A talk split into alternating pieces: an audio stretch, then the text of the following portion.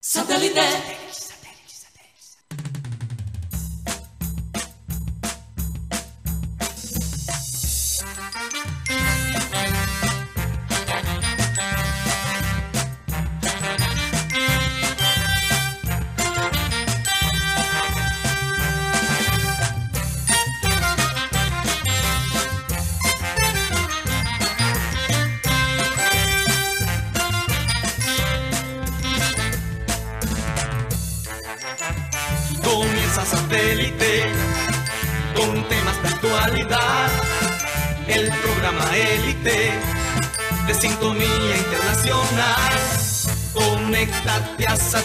Satélite.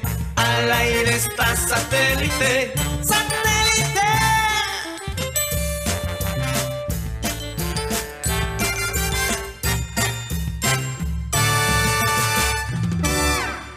Señoras y señores, bienvenidos al programa Satélite. Hoy martes, el 29 de agosto.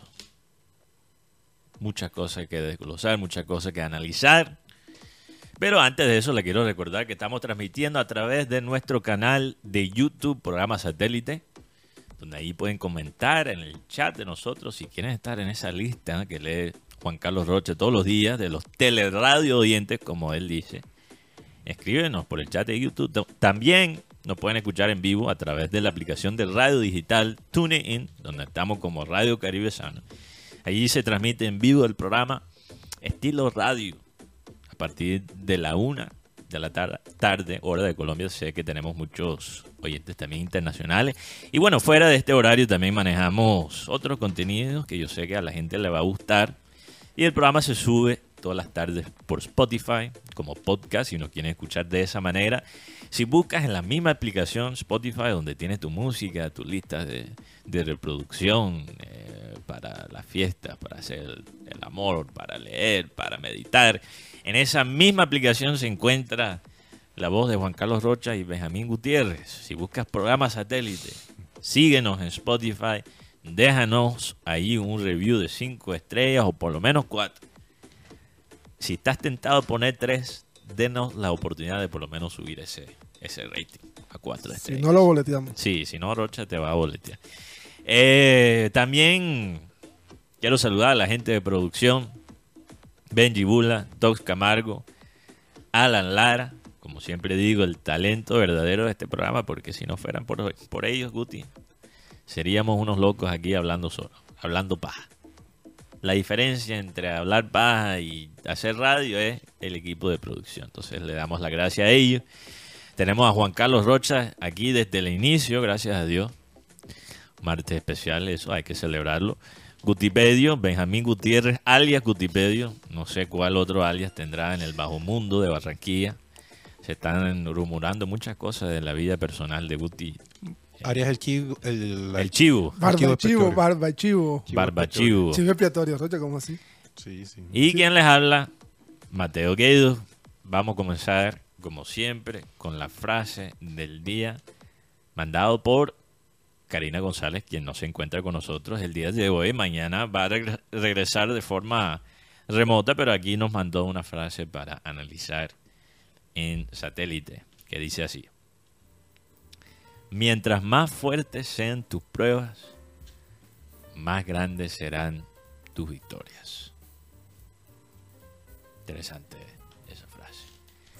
Mientras más grandes sean las pruebas, más grandes serán tus victorias.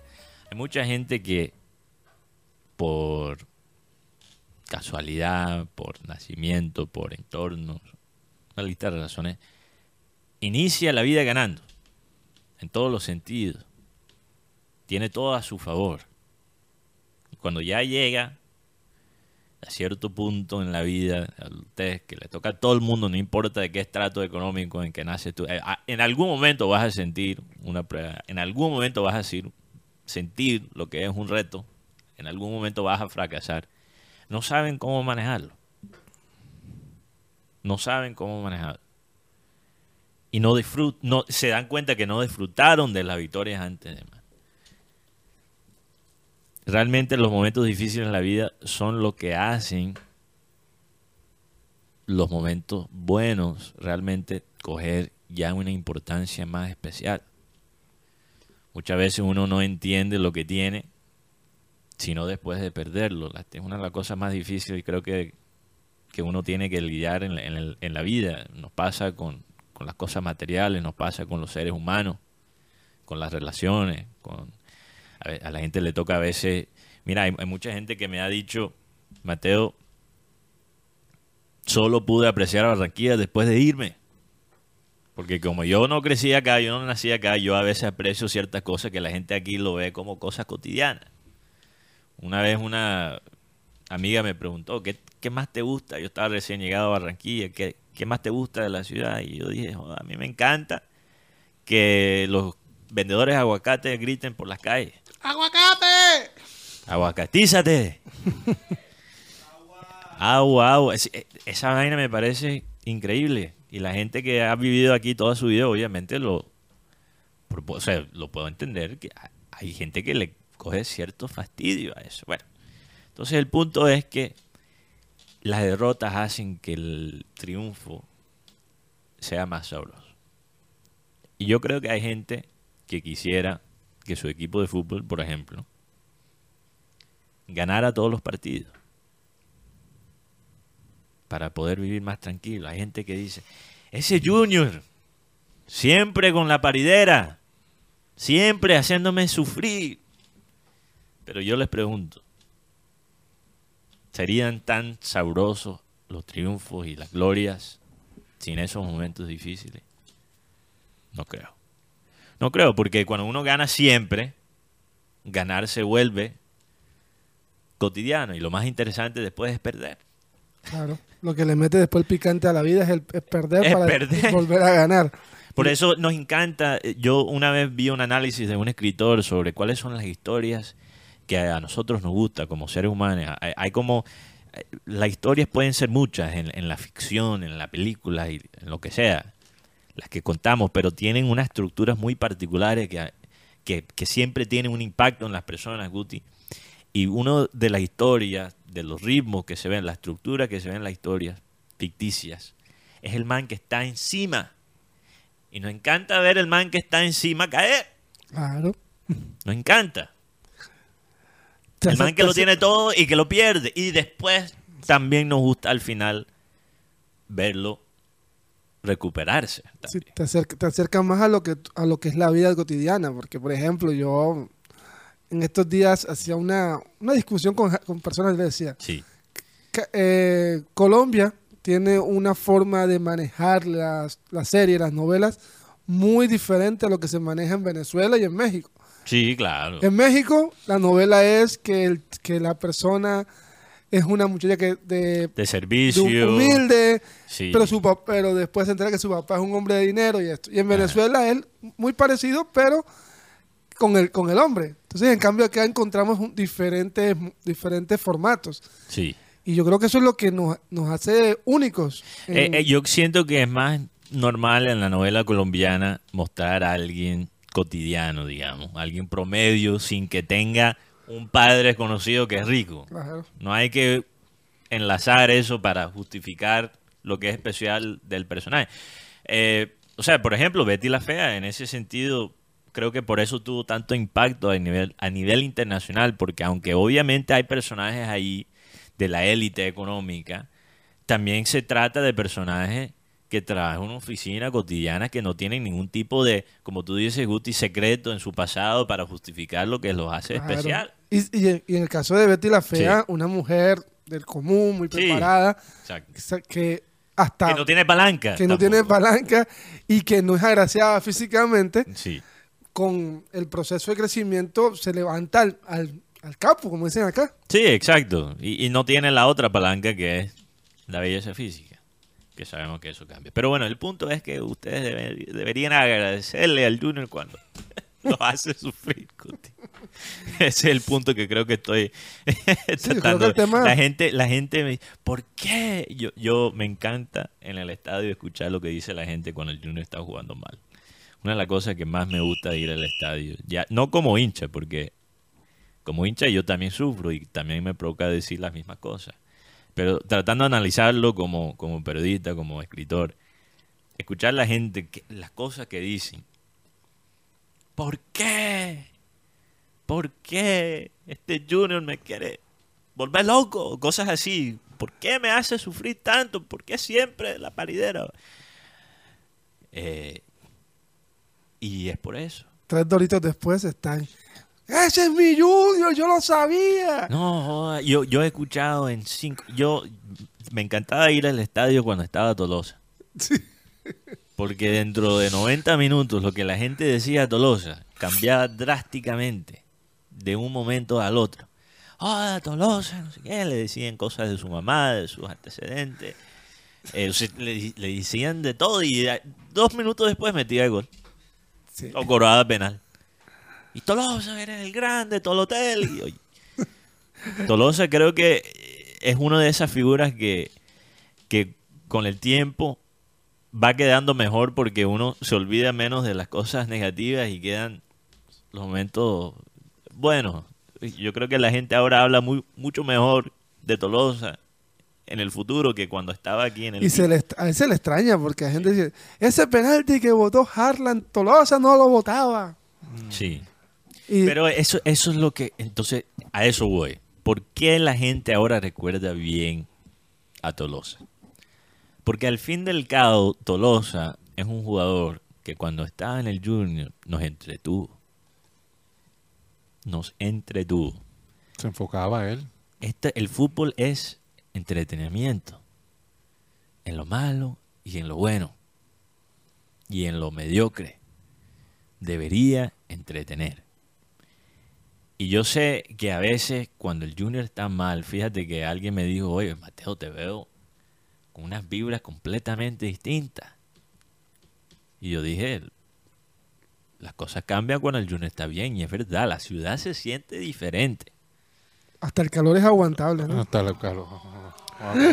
Sí, de verdad. No, no hay que decir barbaridades tampoco, Guti. No, o sea, en el sentido de que tú, estás viendo el partido de Junior. Sí, sí. Mira lo que el, el día sábado fue algo tan diferente porque. Ve a Villa San Pablo para ver si vas a Ah, aguantar. calor no, total.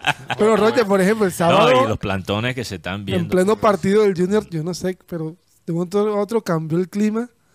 Parecía que ese el fin del mundo, tampoco tan exagerado, pero una tormenta, se puso el cielo negro. Hacía unos brisones durante el partido de Junior contra Envigado. Y yo creo que cuando tú, aquí en Barranquilla, estamos acostumbrados al, al sufrimiento, porque ¿para qué? Desde peladito llegamos a Barranquilla, el cipote calor que hace. No, y, y este tema, y hablando ya en serio, este tema del- de la energía en Barranquilla se tiene que, se tiene que corregir porque eh, esto no se va a poner mejor. Sabemos que el mundo está pasando por un proceso de calentamiento, los climas se, va a se van a volver más volátiles y las sociedades, especialmente como la de Barranquilla, se tienen que preparar para estos climas volátiles, que vamos a experimentar. El Caribe siempre ha sido volátil, pero va a ser aún más volátil con estos cambios en los próximos 10, 15 años. Y ni siquiera estamos, estábamos preparados hace 20, entonces imagínate ahora que va a ser más difícil la cosa. Y yo siento que la situación con la energía ha empeorado Sí. eh, ha empeorado y, y la gente, o sea, eh, tú, no- tú no puedes descuidar la calidad, algo tan esencial como el aire en este ambiente, que afecta tanto la calidad de vida, que afecta la salud también, en todos los sentidos. No, no podemos descuidar esto, esto no puede pasar. Yo entiendo por qué la gente está creando estos plantones. ¿Tú crees que la gente que ya sufre calores en la casa quiere hacer un plantón? No. Imagínate. ¿Te imaginas el desespero que uno tiene que sentir por el calor para salir afuera y hacer un plantón, Guti? Sí, yo creo y que- sudar todavía más. Sobre todo porque sé. es, es complicado el tema ya. Tres días, cuatro días, y uno como que, hey, porque uno la primera hora, listo, se la, se la cala. Pero ya cinco días y toca quemar, toca quemar llantas, más calor que hace, Sí. no llueve, entonces no. Bueno, hablando de calor, hablando de calor, porque las cosas en el mundo deportivo están calientes. Sabemos que la convocatoria Guti Rocha, al parecer, no va a salir hasta el jueves. ¿Cuáles selecciones han, han anunciado la convocatoria? Por lo pronto Venezuela. Venezuela, Chile, Bolivia, Chile, Bolivia. Brasil, no, Brasil fue primero. sí, sí, sí, sí. Brasil fue primero. Eh, Paraguay, esperando que se cumplan algunos partidos el miércoles. A ver cómo, cómo terminan esos jugadores. Por lo menos en la parte de Junior eh, hay uno bloqueado que internacionalmente que es Santiago Mede, Santiago Mele de nuevo será convocado por la selección Uruguay. Uruguay, que son tres arqueros. sí, por tres arqueros. Y los tres arqueros que dijeron fue es- ahí está Santiago Mele. Sí, eh, inclusive en Junior hay otro que está bloqueado, pero no fue convocado, que es Cariaco González.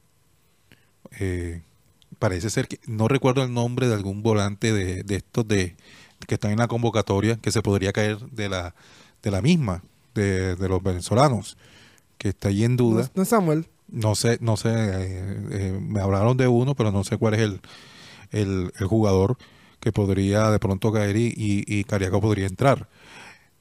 Porque la ventaja de Cariaco es como está aquí en la ciudad de Barranquilla, conoce la cancha, ajá, está acostumbrado y además, eh, para nadie es un secreto que Cariaco le ha ido bien en los últimos partidos con el Junior de Barranquilla. Sí, conoce el metro.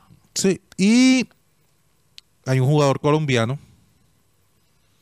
Es que la verdad es que el nivel de, de este jugador amerita para estar en, por lo menos en la convocatoria. Le sirvió eh, irse del país y regresar. Estoy hablando de Gabriel Fuentes. Mm. Gabriel Fuentes, eh, por lo menos, ¿sabe de quién viene la recomendación? Yo sé, ¿De quién? Amarante. De Amaranto Perea. Es que, es que lo, lo hemos dicho. Creo, creo que lo dije. Lo dije cuando Fuentes se fue a Zaragoza.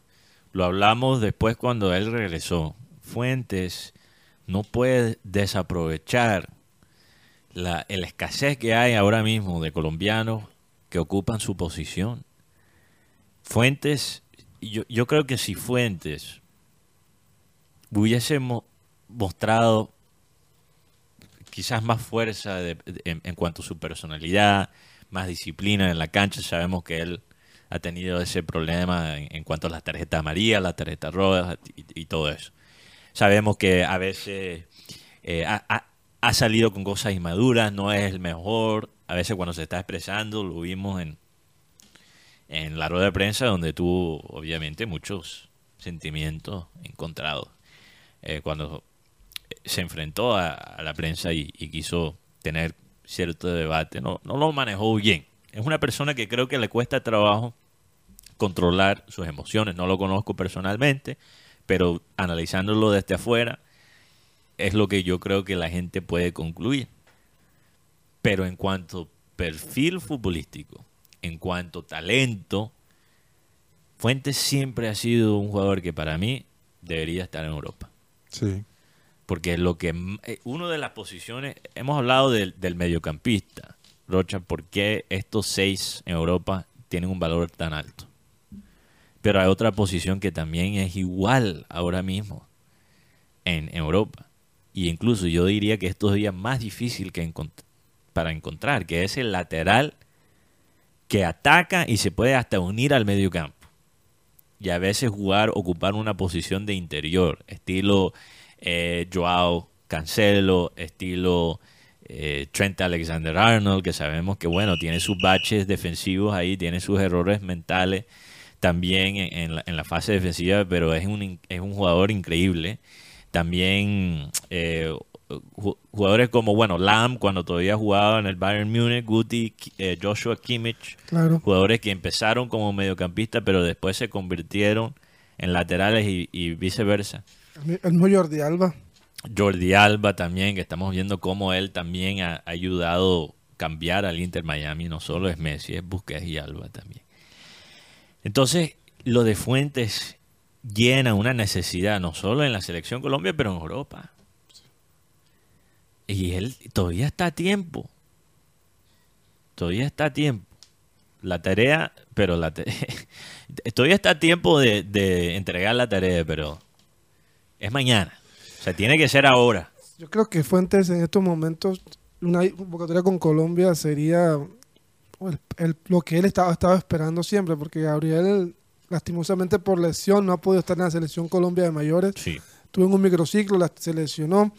Pasó lo de la famosa historia de las cinco o seis rojas seguidas que tuvo. Porque 2018-2019 él era para estar en la selección, yo creo. Sí, sí, en con el, esa nivel que, época. no- que- con el nivel que estaba mostrando en Es esa más, lo, época. co- lo convocaron al señor Arturo Reyes a la selección sub-23, fue capitán, figura de ese Sí. equipo, y luego se, se- se- hay, un, hay un declive, pero aún así Fuentes era el más clarito de todos los laterales que tenía Junior. Es más, con todo y que Herrera hizo un buen papel, uno siempre extrañó a Fuentes en esa zona. Sí, totalmente. Y, y Herrera nunca se vio, jugó muy bien por la izquierda, pero para mí nunca se vio eh, muy, muy cómodo por, por la izquierda. Ahora está jugando en lo que yo creo que es su posición adecuada, que es por la derecha.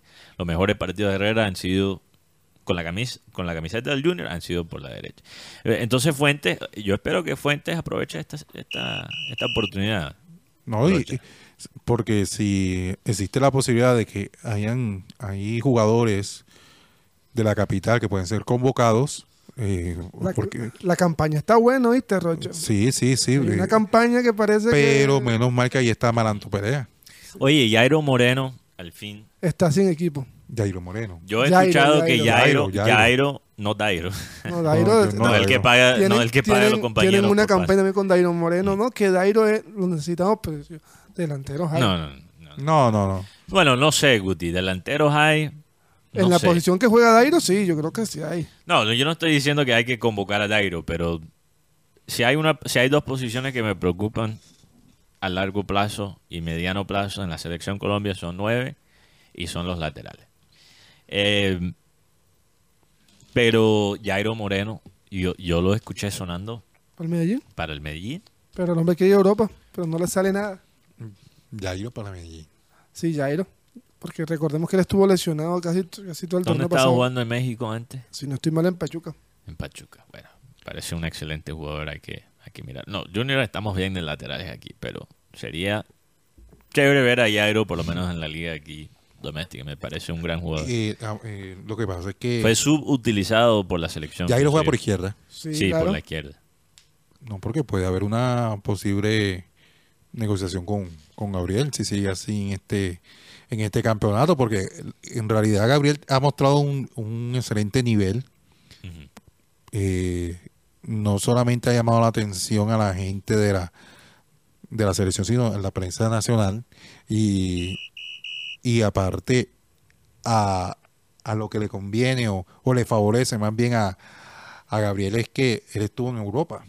Sí, Y- es que yo creo que eso le, le hizo mucho bien a, a Fuente, su pase por, por el fútbol europeo, europeo, aunque fuera de la segunda división de España. Porque siento que ahora Fuente, él siempre ha sido bueno subiendo al ataque, pero muestra más frialdad. Por Sí. ejemplo, en el gol de Vaca contra Envigado, yo creo que Fuentes en esa posición antes hubiese botado la bola. Hubiese pateado. O hubiese pateado a- a- pa- para el gol, ¿verdad?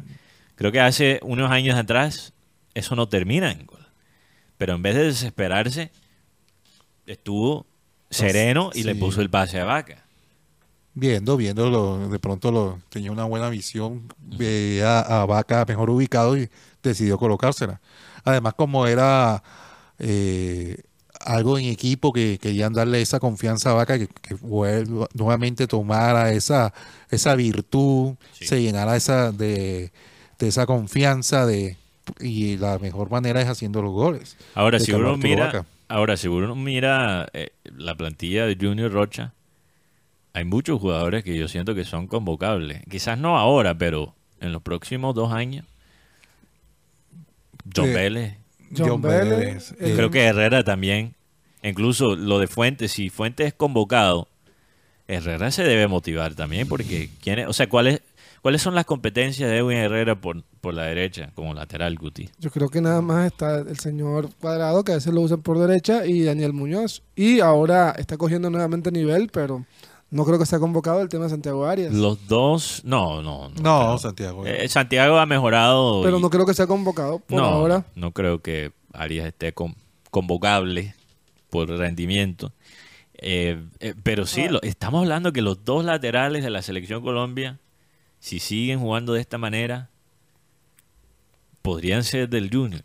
Juan, Da- Juan David Mosquera, un jugador que está en Portland, también está jugando de, de buena manera, pero como... te- Jovencito también. Sí, claro. es que 21 años tiene. Mojica. Mosquera. Mojica también, pero ah, Mojica- bueno, Mojica en Villarreal. pero no ha tenido tanto, tanto rodaje. El tema con los laterales es que hace cuánto no teníamos por lo menos cinco, tres laterales de un buen nivel fútbol colombiano. La última vez que tuvimos dos laterales en la selección que a mí me gustaban y que uno confiaba en ellos era Zúñiga y, Y Armero, y Armero. claro, do- 2014. Y Zúñiga realmente ni siquiera era lateral como tal. Y Armero era un, era un lateral que de salida, pero no Sí. tenía tanta marca.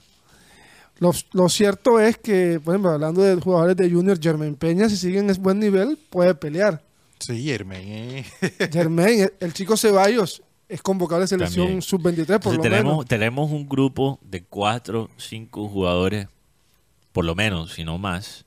Eiber, Ley del Verdugo, si se recupera bien de su lesión y muestra lo que mostró antes de esa lesión de rodilla que sabemos que, que lo sacó de las canchas por cuántos meses ya han pasado, seis meses. sí, seis, Siete meses. seis, siete meses. An- Siete Ángel, meses. el mismo Fabián Ángel está- es convocable. Fabián Ángel que ya está, el hombre haciendo trabajo de campo y está con los compañeros. O sea, Eh. es más, si quiere Arturo Reyes lo puede llevar para Bogotá en la convocatoria. El tema de este este Deiber Caicedo, que es un jugador Caicedo que- también. convocable. De Caicedo es, es más teso, Guti, no por el jugador como tal, sino hay mucha más competencia pero me en su ref- puesto. Sí, es Sí. duro. Pero O sea, por lo, lo menos que tiene- lo que- sí. Lo que tiene Colombia en estos momentos son extremos. Sí, extremo. Por ejemplo, te- Esa es la realidad. yo estaba viendo a- en estos días a un jugador que probablemente va a ser convocado, que es Richard Ríos. Es un interior, pero también puede ser extremo. Sí. Es un jugador que se fue de Colombia bueno. como jugador de futsal. Hay que darle la importancia al fútbol sala. Se lo vengo diciendo. Ya yo lo mencioné, pero lo voy a repetir. Christian Pulisic se formó en un ambiente que no era para crear un jugador de la talla de Christian Pulisic. Hoy en día Christian Pulisic la está rompiendo en, en Milán. ¿Cuántos goles tiene ya? Dos, Dos, dos, goles. dos. Dos goles y creo que una asistencia. Sí. Eh, figura ya en Milán y acaba de llegar allá. Si él no, si no le fue bien en Chelsea estas dos temporadas, yo creo que eso habla más de la, la desorganización que hay en Chelsea como club. Eh, por lo menos que, ha, habido en Chelsea hasta la llegada de Pochettino. Creo que Pochettino va a poner las cosas en orden. Pero Pulisic es un gran talento y se crió en Pensilvania.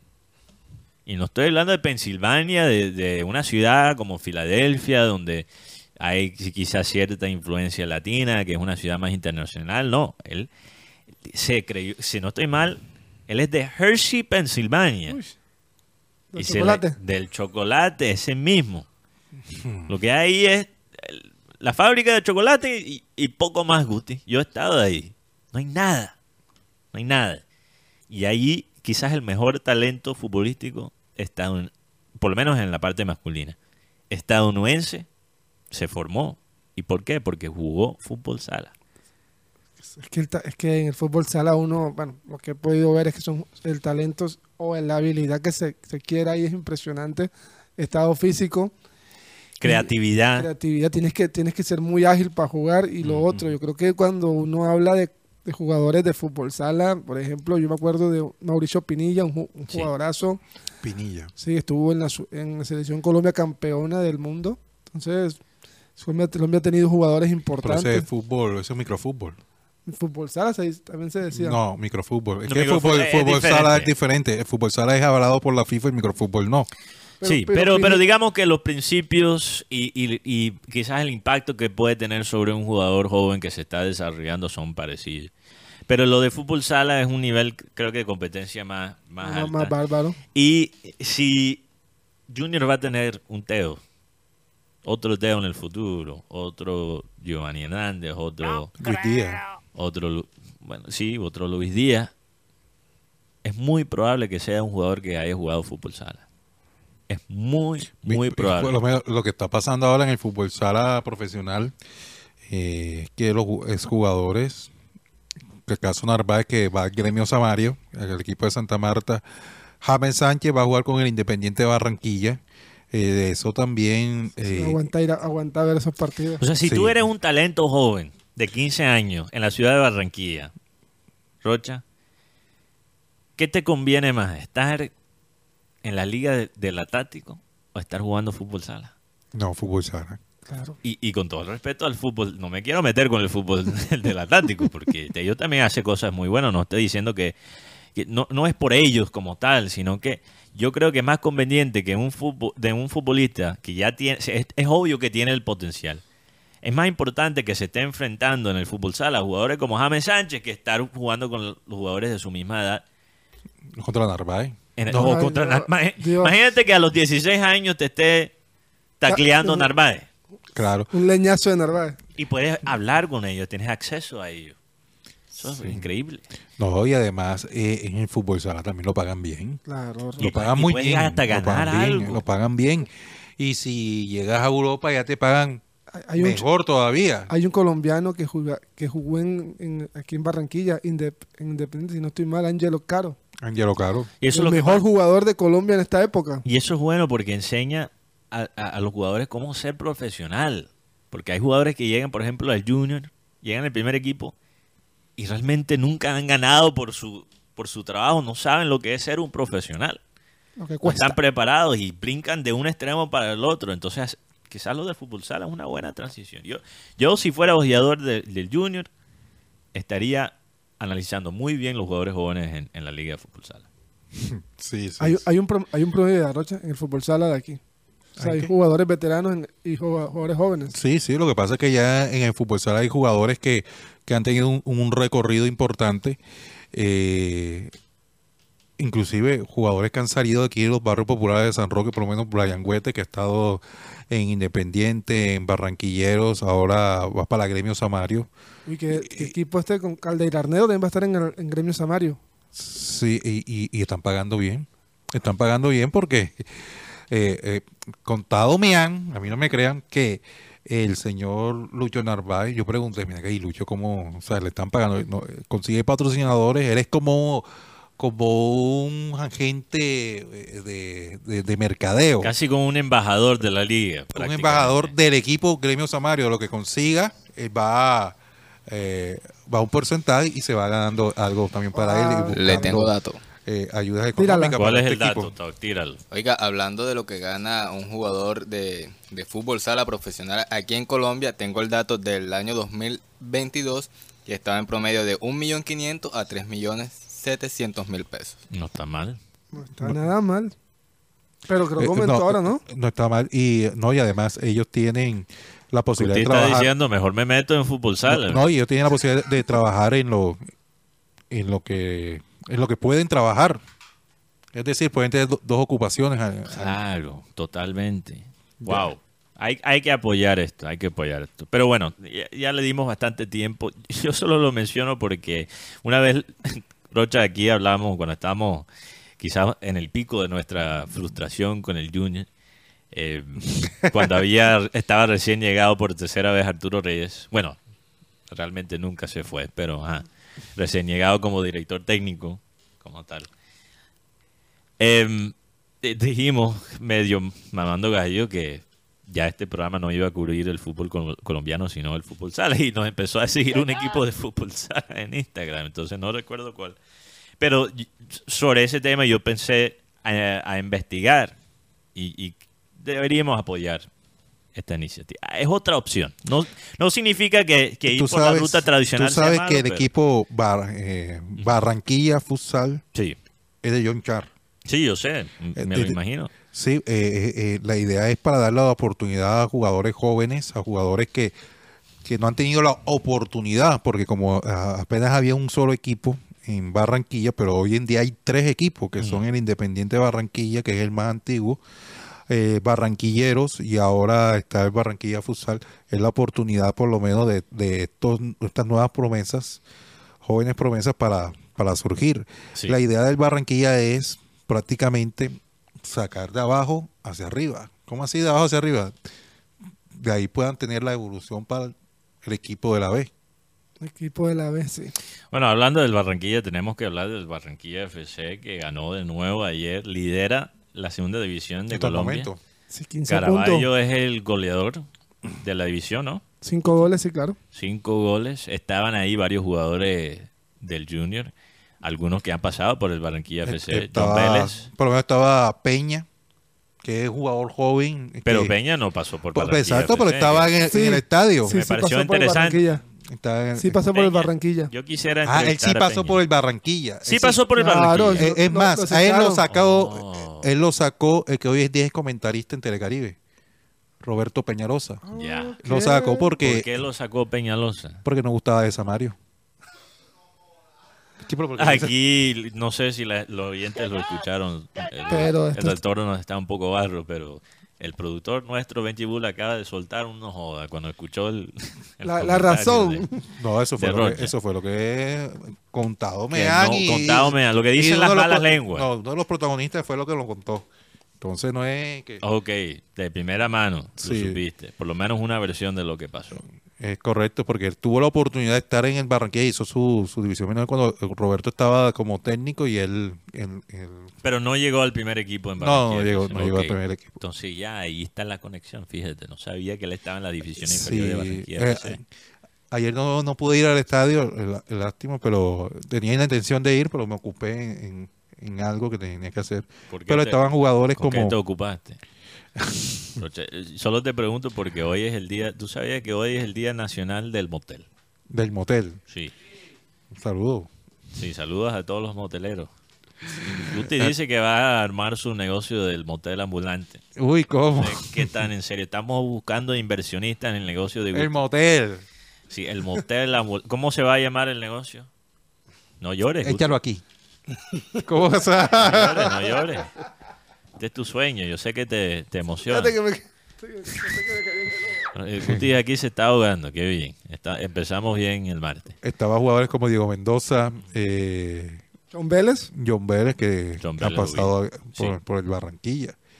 Eh, además, destacar la dirigencia que ha mantenido a Rolo Flores, Sí. a pesar de la mala Eh, campaña que, que- dio que- palo. Guti, Guti lo quería sacar. Guti lo quería sacar después de cuatro partidos, cinco El, el partidos. rolo. Él pero- me envenenó, me carboneó Guti. A Yo lo- también a los pedí tres- la a cabeza la Nelson. Flores, pero yo quiero aquí decir públicamente que fue culpa de Guti. Guti dijo, no, ese cachaco, no sé qué, me envenenó en contra del hombre, pero el hombre ha hecho muy buen trabajo. Ahora, la eterna pregunta, ¿qué pasa si Barranquilla asciende? Esa es la pregunta, Rocha, que todos nos hacemos. ¿Qué, qué- cuál es? Dime la verdad, Rocha, de acuerdo a lo que has escuchado, el Barranquilla, porque yo siempre veo que el Barranquilla a veces pinta que va a descender y de pronto al final, uh, supuestamente Barranquilla es independiente del Junior. supuestamente. Supuestamente, pero una cosa es lo que dicen de los dientes para afuera y otra cosa es lo que sucede adentro. Claro.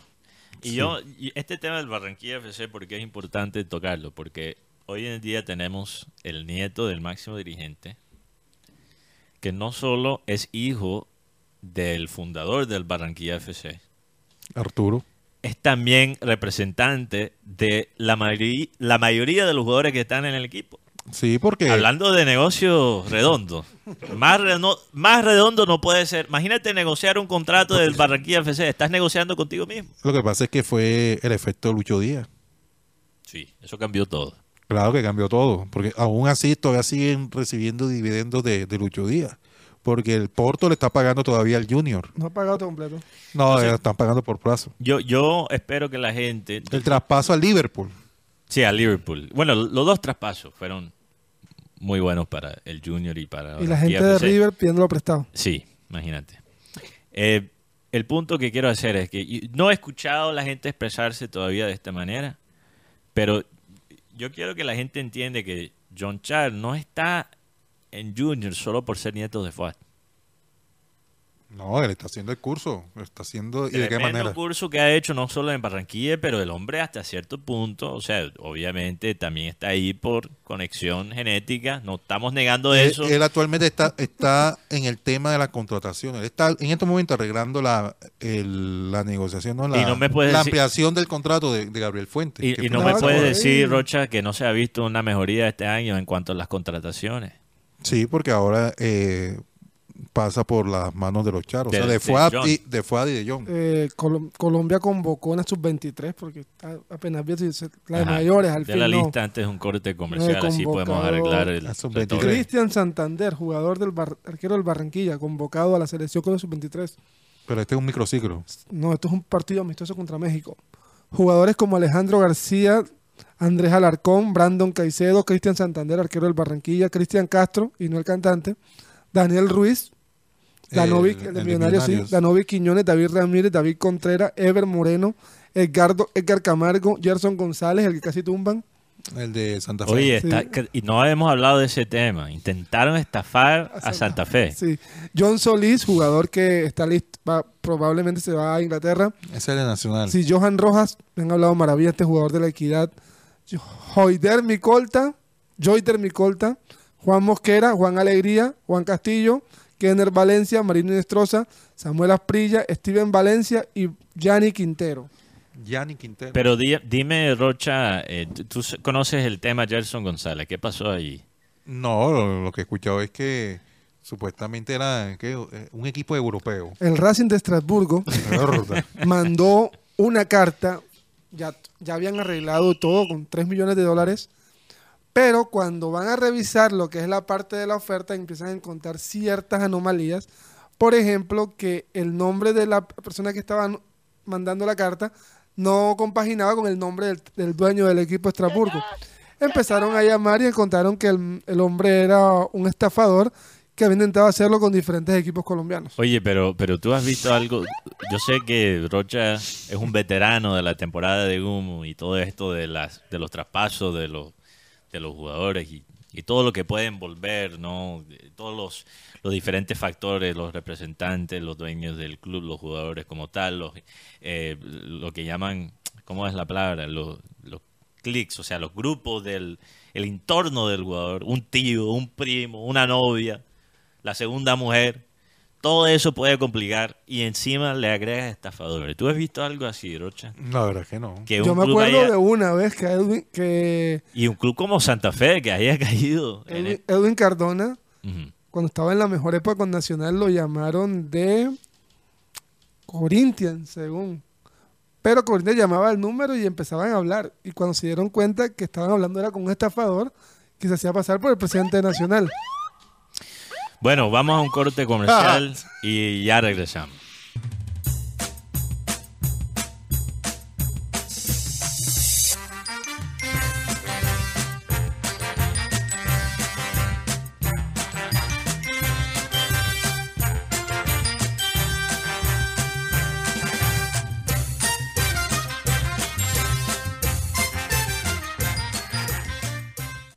Regresamos con satélite para la gente que está entrando apenas ahora y que no escuchó del programa de ayer. Karina González no se encuentra con nosotros en la ciudad de Barranquilla el día de hoy. Mañana va a regresar remotamente con nosotros, no se preocupen. Eh, no le estamos aquí haciendo la rosca a Karina. Simplemente está en tránsito y a veces toca así. A veces toca viajar en los días del programa y no hay nada que se pueda hacer por los horarios.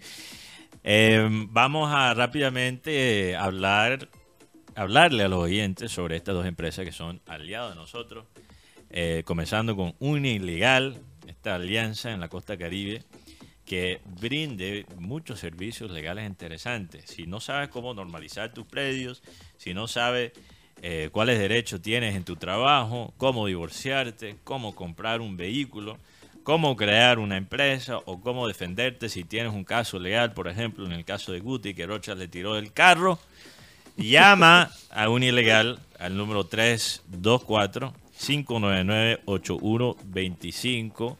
Eh, te pueden dar una consulta, ellos tienen eh, varios estudiantes de derecho asesorados por profesionales, no te van a dar malos consejos, ojo, solo porque sean estudiantes hay allí un supervisor de mucha experiencia, abogados de, de mucho peso, de talla, de recorrido que van a ayudarte a encontrar la solución a tu tema legal. Si llamas al número, ya lo mencioné, pero lo digo de nuevo, 324-599-8125 por WhatsApp, por teléfono. La consulta vale 25 mil pesos por 45 minutos. También les queremos hablar de una empresa que se encuentra en la ciudad de Barranquilla, agencia de viajes WeTravel. Si quieren hablar con WeTravel, llámenlos por WhatsApp. 304-434-8961. Visítenlos en el sitio web de ellos, WeTravelColombia.com, o pueden ir a la oficina de We Travel, carrera 52, número 82, 307, edificio La Servín, piso 2, local número 13. We Travel brinde toda la confianza posible porque tienen las certificaciones para asesorarte en tus viajes y tus vacaciones, sean viajes laborales, Guti, viajes, por ejemplo, Guti dice que su ciudad preferida en Colombia, su ciudad favorita en Colombia es Pereira. Entonces, si, Guti quisiera, por ejemplo, armar el plan de ir a Pereira por un fin de semana un puente, lo mejor sería llamar a Will Travel. Vamos a Pereira. Vamos Pereira. Sí, y, y yo me imagino, Guti, que Will Travel te ayuda con- no solo con el viaje como tal, el vuelo, o si vas en bus, o como fuera, pero también Will Travel te puede ayudar con la parte turística, los hoteles, evitar cualquier tipo de complicación. Mira lo que le pasó a Messi, lo decimos todos los días, pero es un excelente ejemplo. Messi llegó a- China y no tenía la visa correcta. No Y usó fu- We Travel. y si eso es Rocha, imagínate Rocha llegar a China sin la visa adecuada. A ti te meten en cárcel, en la cárcel. Rocha, Oh, estarías en un cárcel, una cárcel china. Allá está Rocha. Entonces, si no eres Messi, llama a Will Travel y ellos te ayudan a solucionar cualquier problema que puedes tener con tus viajes. Rocha, por favor, lee esos oyentes, esos tele radio oyentes que están con nosotros en el chat de YouTube el día de hoy. Saludos para Leonardo Stern, que está siempre en sintonía con nosotros. Hugo, Hugo Alemán desde Prairie Sound, Ontario. Ontario. Milton- Zambrano, nuevamente conectado. Marcel Tuirán, volviendo a ser un oyente del presente. Marcel Tuirán. Saludos a Marcel Turán. Luis Felipe Caballero Salazar, saludos entrando en sintonía en medio de esta hora de calor. Oiga, sí, 40 grados, Una locura. pero esas son 34 eh, grados centígrados, 40 en sensación, Sensación térmica. térmica. Sí. Juan Lascarro, un saludo para Juan. Eh, Mateo, si te vas de viaje, estás muy elegante, tronco de camisa. Pregunta si me voy de viaje. bueno, no, no.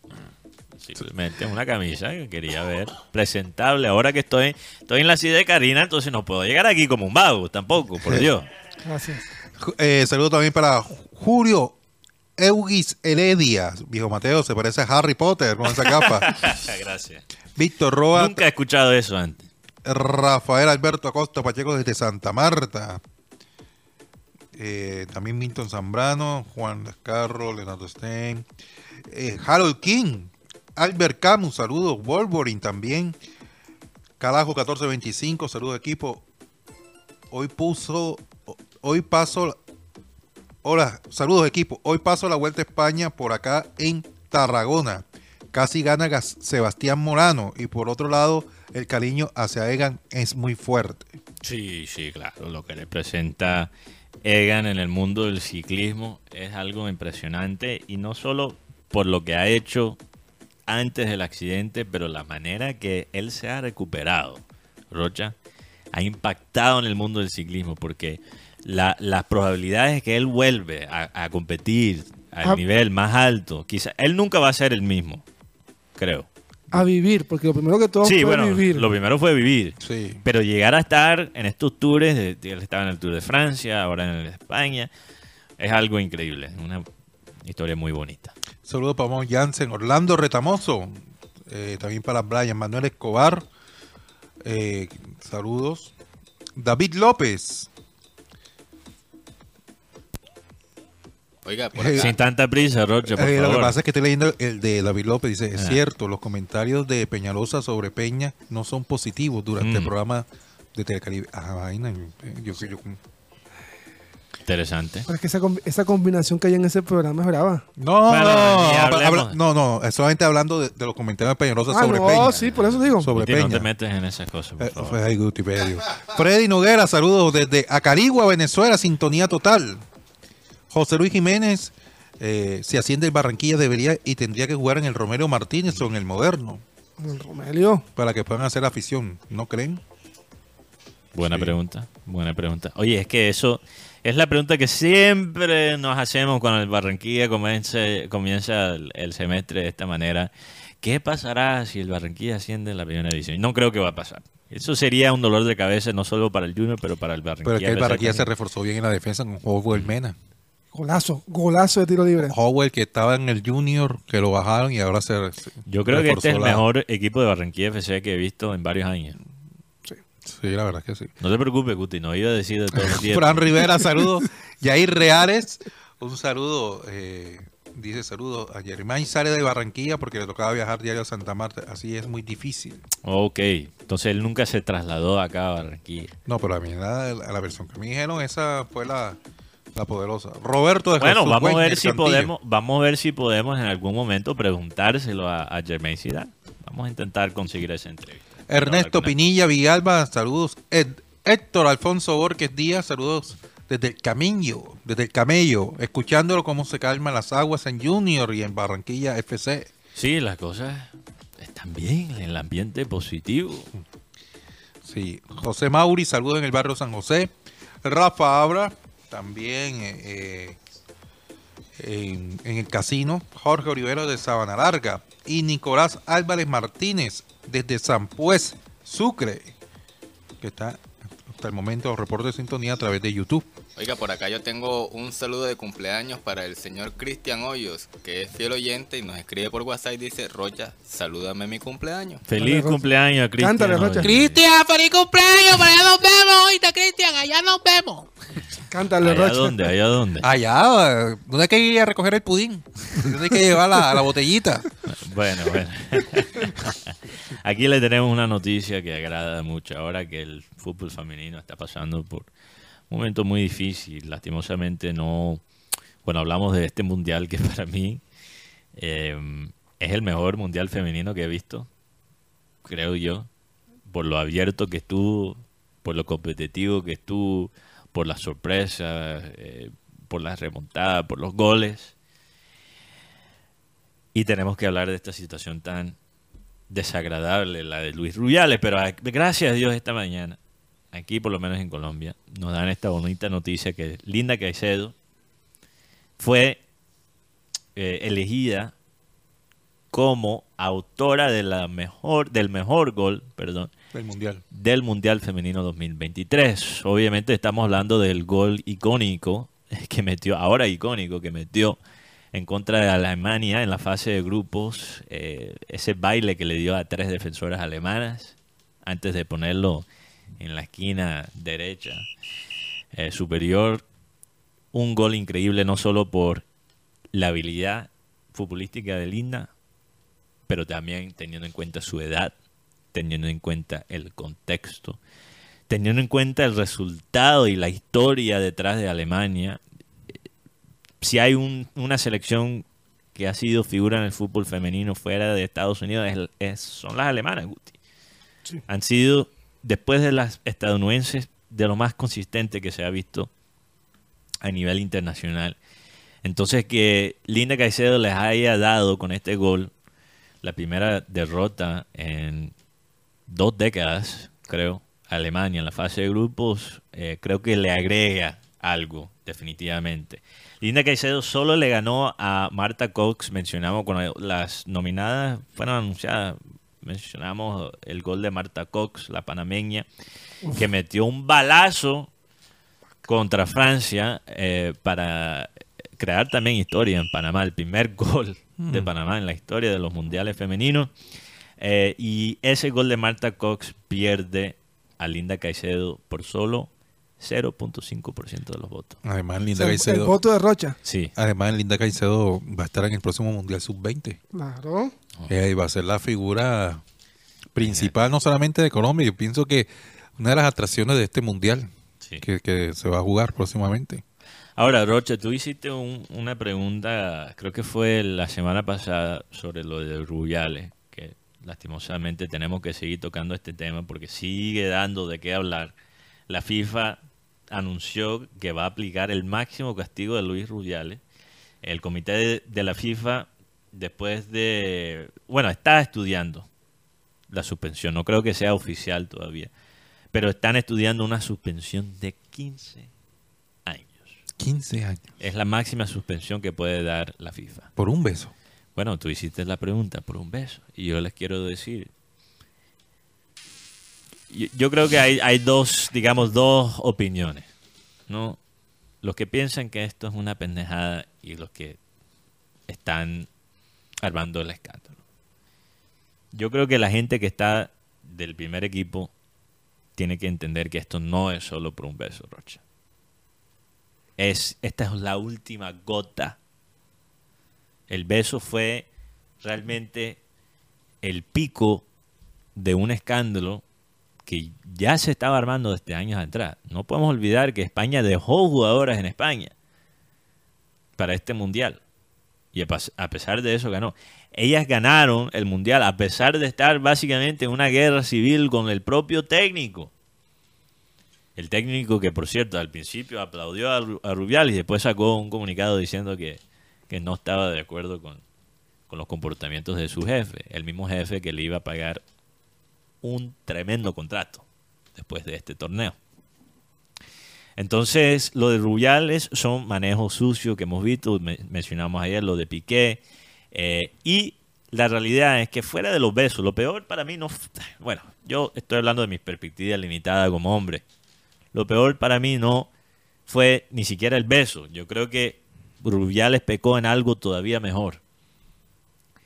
Él, cuando ganó la selección femenina de España, él se sintió protagonista. Él y Bilda se sintieron los campeones, no las jugadoras, las que han sufrido abusos por esta Federación de España, que se han sentido maltratadas a través de varios años. No, ellos se sintieron como los ganadores del Mundial. Ellos no solo se sintieron como ganadores del Mundial, sino ganadores en contra de, de las mismas jugadoras. Como diciendo, ustedes ganaron gracias a nosotros. Por el El técnico y yo, el presidente de la Federación Española. Para mí, y quizás hay mujeres que están en desacuerdo conmigo y es válido, pero desde mi perspectiva limitada, eso me parece todavía peor. Y no solo por tema de género, pero también en el fútbol como tal, cuando los directivos y los dirigentes se sienten más protagonistas que los mismos atletas, eso es un problema. Y Luis Rubiales se sintió, yo creo, quizás sí, porque es machista y, y todo lo que envuelve eso, pero también porque él se sintió protagonista siendo el director. Ganamos la guerra. si hay algo que, bueno que puede salir de toda esta situación, si hay una recompensa, porque te puedes imaginar, Rocha, ser una jugadora de estas, de este equipo y llegar a- al máximo logro quizás de tu carrera profesional y que esta situación opaque ese logro. Debe ser algo terrible, pero si hay una recompensa por este sacrificio que ellas están haciendo, son dos cosas. Primero, creo que Jenny Hermosa va, se va a volver en algo, ella, ella se va a volver más grande eh, que una jugadora cualquiera, se va a convertir en un símbolo de la lucha de la mujer en el deporte. Creo que lo vimos con la celebración de Lacey Santos, que también ha tenido que, sabemos los problemas que tiene la selección femenina en este país con su propia federación. Eh, ella se va a volver un, una símbolo, un símbolo para todas las mujeres que laboran no solo en el fútbol, pero en todos los deportes. Y también creo que Luis Rubiales y Bilda van a quedar en la historia en vez de en vez de quedar como héroes, como protagonistas de este logro de España, van a quedar como los villanos. Y cuando pensamos en 10 años sobre el Mundial, gracias a Dios no vamos a pensar en Bilda, no vamos a pensar en Rubiales, vamos a pensar en las jugadoras que ganaron a pesar de todo el ambiente entorno tóxico que había mucho antes de este beso. Pero ahora con el tema, ¿será que ellas o el fútbol femenino va a ganar en algo? Porque con el tema de Rubiares, eh,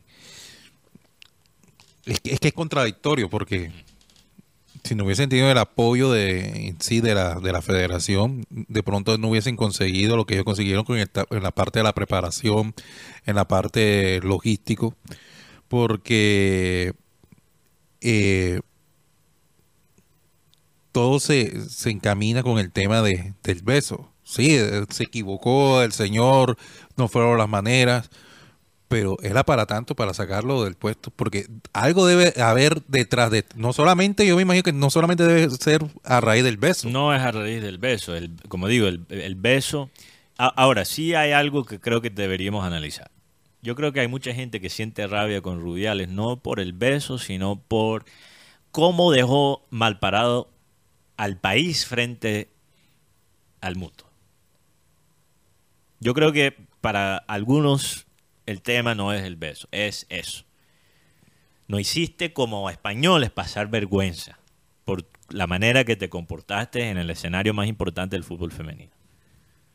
Y uno de los escenarios más importantes del fútbol como tal, punto. Masculino o femenino. La final de un mundial es la final de un mundial. No importa la categoría. Entonces, si tú me quieres decir eso, eso está bien. Yo creo que es válido. Si tú me quieres decir que hay gente que está aprovechando esta situación para sacar a Ru- Rubiales por otros Esta situación, ¿no? incentivos, otras situaciones, también creo que eso es válido. También creo que eso es válido. Y por eso este tema es tan complicado. Y por eso ha llegado a este punto. Pero Pero es que lo que pasa es que, es que si tú ves las reacciones de la gente, no tanto de la gente, sino de, los- de los mismos protagonistas, de la misma Sí.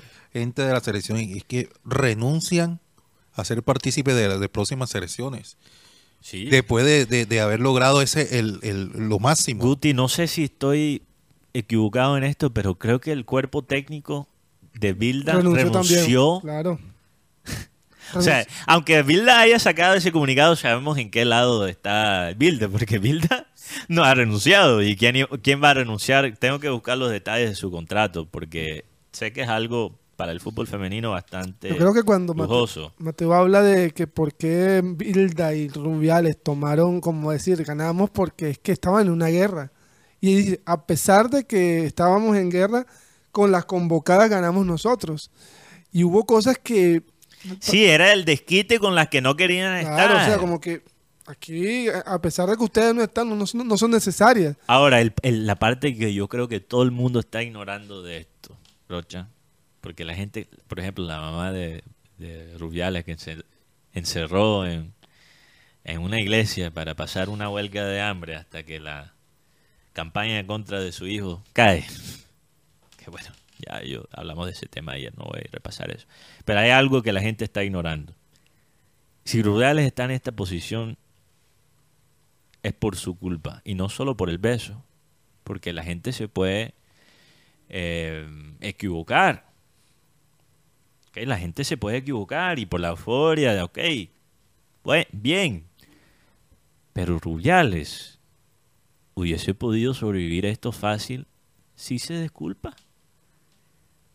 Si dice, yo creo que Rubiales, ya no estaríamos hablando de esta situación el día de hoy si Rubiales se- simplemente se disculpa, me pasé de la euforia, de la emoción, lo que hice fue indebido, eh, voy a aceptar una sanción de 90 días de la Federación Española y voy a hacer un curso de no sé qué vaina. O sea, con solo eso, porque él está diciendo que me están tratando de destruir la carrera. No, él mismo se autodestruyó la carrera, Rocha. Porque él llevó esto a otro nivel. Pero a qué nivel. Le quitó, le quitó protagonismo a lo Y que es tremenda fue novela. Yo quiero ver la adaptación de esto en una película o, o el documental de esto en dos años. El, el- Antes uno tenía que esperar 15 años para un documental, ahora salen en dos. Sí, ¿Se puede imaginar? ¿Cómo se llamaría? Imagínate. Rubiales, el, El- beso prohibido. El beso que sacó a ¿A Rubiales. quién pondrías de, de Rubiales como actor? Estoy tratando de pensar en calvos españoles que podrían... No, no Ni sé. idea. A Jorge Cao. Ah, pero Jorge Cao es cubano. No sé. tendría que Pero- un casting. serio. Ah, ya sé quién. El que estuvo en Macarena, en esta que, que fue la serie española de, que, que eran unas mujeres presas vestidas de amarillo. No me acuerdo de la serie. ¿cómo Vis a vis. Vis a vis. Vis a Vis a vis. vis. ¿Quién era? Eh, había uno. Eh, Quizás tenemos que hablar con Vitorino. A ver si. de- Porque Vis a vis. Vitorino, eh, que, que es chistoso porque como persona no es así para nada, pero es muy bueno haciendo papel de los villanos. Ah, sí. Tu, Sí, tu sí. ex vecino. Bueno, ve- sigue siendo tu Sí, vecino. allá todavía. El el recreo, el, re- Recreo. el recreo cuando Oye, llega por cierto, ella- aquí hablando mal de Barrio Recreo, antes de tú llegar, Rocha, no, ni siquiera voy a repetir lo que se dijo por acá. No, No, yo no. Guti no. Ah, El de la Guti 8. no, ya le estaba echando agua a Guti, el imagínate. de la ¿no? 8. Imagínate. Sí, señor. El de la 8 estaba hablando mal. sí que andabas hablando. Que, Ah. que allá en, en el barrio Recreo se juega mucho tiquitaca. ¿Tú sabes por qué? ¿Por qué? Puros pases, así dijo el de la 8, De imagínate. la 8. Bueno, eh, no vamos a quedarnos en ese, en ese tema, Sí, pero lo, lo cierto es que ahora mismo, bueno, Mateo decía el tema de que le, le- su- su- taparon el tema del título de, de España. Sí. sí, dañaron esto. Pero Claro. hay una recompensa y creo que es esa. Sí. Que eh, las jugadoras femeninas, no solo en España, pero en todo el mundo, se van a sentir más empoderadas por el coraje que están mostrando, particularmente las compañeras de Jenny Hermoso. Es que también, Rocha, es un aspecto que tampoco tocamos, perdón, que estoy... Este, este tema me parece triste, lamentable, pero también muy interesante por todos los detalles que se han filtrado. Luis Rubiales falsificó el, el comunicado original de Jenny Hermoso. Eso es lo que está diciendo ella. Entonces, el comunicado donde ella dice, más o menos, no dice nada controversial, parece que eso fue algo que sacó, que fue inventado por la federación. Estaban poniendo palabras en su boca que ella no quería expresar al público. Y es parte de la razón que ella, ella no quería pronunciarse sobre este tema. Pero cuando ya la federación está empezando a falsificar cosas, Rocha, eso... Hacerla quedar Sí, mal. O sea, ellos, ellos tomaron una situación que era ya un debacle y lo convirtieron en un escándalo de novela. En este momento, como se dice, el Mundial de España, bien, se ganó, pero la gente está más pendiente. Es más tendencia a Rubiales que el título de España. Bueno, ahí están comparando. No sé quién es este personaje, no sé si ustedes conocen, pero están diciendo que Rubiales se parece a Johnny Sins. No sé quién es. No lo busquen por Google, ojo con eso. Le pido disculpas a los eh, oyentes que tengan hijos por ahí. Em, también, bueno, no nos vamos a quedar en este tema, que yo sé que este tema, no sé, puede provocar cierta angustia en la gente que, que escucha, Oiga, no es un oiga, tema perdón que lo agradable. interrumpa. Sí, Eh, sí. Justamente le acabo de hacer la pregunta a Benji, Ujú. yo que no sé mucho del tema. Eh, a este señor lo destituye quién exactamente? Bueno, ese, ese es el problema. Eh, se esperaba, yo creo que al comienzo que él iba a renunciar, pero de pronto, de pronto Se empoderó. se empoderó y dijo que no. Que no. Eh, no, no sabemos lo que va a pasar. O sea, si, si quedo. FIFA, eh, curiosamente, el presidente UEFA, ¿cómo es? Seref- Seferín. Seferín, que suena como un nombre bíblico de, Serafín. de un demonio. ¿Cómo es? O algo así, no sé, uno de esos. O sí, Serafín. los- Serafín, Serafín, Serafín. Suena un poco como eso. Serafín no ha dicho nada sobre este tema. ¿Quién sabe cuáles son los escondidos que tendrá Rubiales sobre Serafín? Uh, ese- es- Para que Serafín no se pronuncie. sobre- Seferín. Seferín, perdón. Sí, sí, está. Estoy Infantino. Seferín y Rubiales, ¿no? Qué combinación. Imagínate, Rubiales le dice, a la próxima orgía no te invito. Bueno, cambiando de tema. Oye, eh, Hoy salió, hoy salió la convocatoria Ah. de Boca, Boca y Racing. Bueno, los partidos de- internacionales en Sudamérica, ¿cuáles son el día de hoy? Hoy juega Internacional Bolívar de La Paz. Va ganando en la serie el Inter de Porto Alegre, gol de Don Enner Valencia. Ahora juega en el partido allá en, Bra- en Brasil. Y va a jugar también el equipo de Estudiantes de La Plata contra Corinthians de Brasil. Va ganando el equipo de Don Víctor Cantillo al equipo de Alexis Castro Manjoma. ¿Qué pasará con Víctor Cantillo? Misión rescatar Víctor Cantillo. Pero Cantillo se finalizó el contrato ahora en diciembre. ¿no? Por eso Rocha. ¿Y sabes por qué no lo están poniendo? Porque no ha renovado. Simplemente. por eso. Bueno, porque obviamente, eh, si no hay renovación de contrato, Corinthians no va a mejorar recibir. su valor. Y no va a Entonces, recibir nada. exacto. A lo mejor si Cantillo tuviera contrato hasta el año entrante, Corinthians lo pone por lo menos para que no pierde valor para después venderlo, pero ni siquiera eso. Entonces vamos a ver.